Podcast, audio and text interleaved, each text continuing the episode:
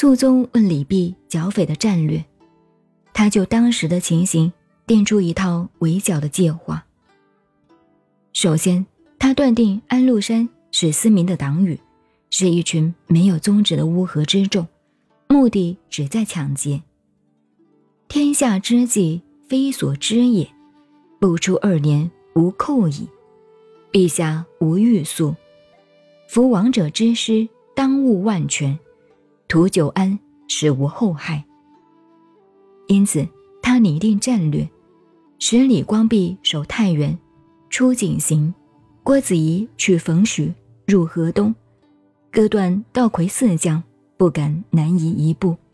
又命令郭子仪开放华阴一角，让道众能够通关中，使他们北守范阳，西救长安，奔命数千里，其精粹尽齐。不余年而毕，常以逸待劳，来避其锋，去减其弊。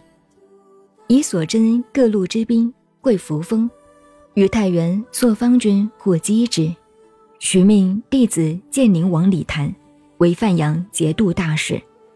北并塞，与李光弼相犄角，以取范阳。贼师朝哭，当死河南诸将手。肃宗通通照他的计划行事，后来都不出其所料，这便是李泌的挫其锐、解其分的战略运用。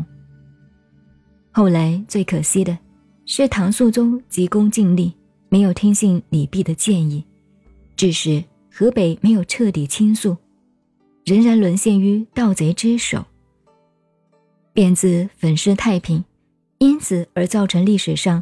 晚唐与五代之际华夷战乱的后遗症。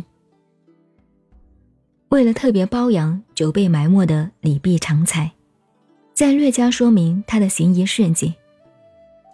肃宗为了尽快收复首都长安，等到郭子仪筹借到西北军大结合的时候，便对李泌说：“今战必胜，攻必取，何暇千里先是范阳乎？”李泌就说：“如果动用大军，一定想要速得两京，那么贼势必会重新强盛，我们日后会再受到困扰。现在我们有恃无恐的强大兵力，全靠晋西突起，西北诸戎。假如一定先要取京师，大概在明年的春天就可成功。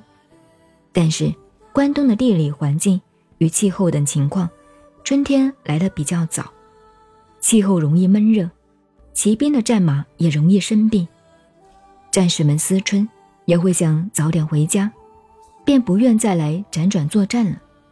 那么沦陷中的敌人又可以休养生卒，整军精武以后，必复再度南来，这是很危险的办法。但是肃宗这次却坚决不听李泌的战略意见。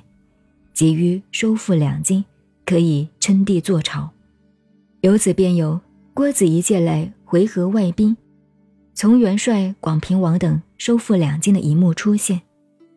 两京收复，唐明皇还都做太上皇，肃宗重用奸臣李辅国。李泌一看政局不对，怕有祸害，忽然又变得庸庸碌碌，请求隐退。遁避到衡山去修道，大概肃宗也认为天下已定，就准他退休，赏赐他隐士的服装和住宅，颁于三品禄位。另外有一说，李泌见到懒蚕禅师的一段姻缘，是他在退隐衡山的时期。总之，天道远而人道耳，仙佛遇缘的传说，世境渺茫。也无法确切的考据，存疑可以。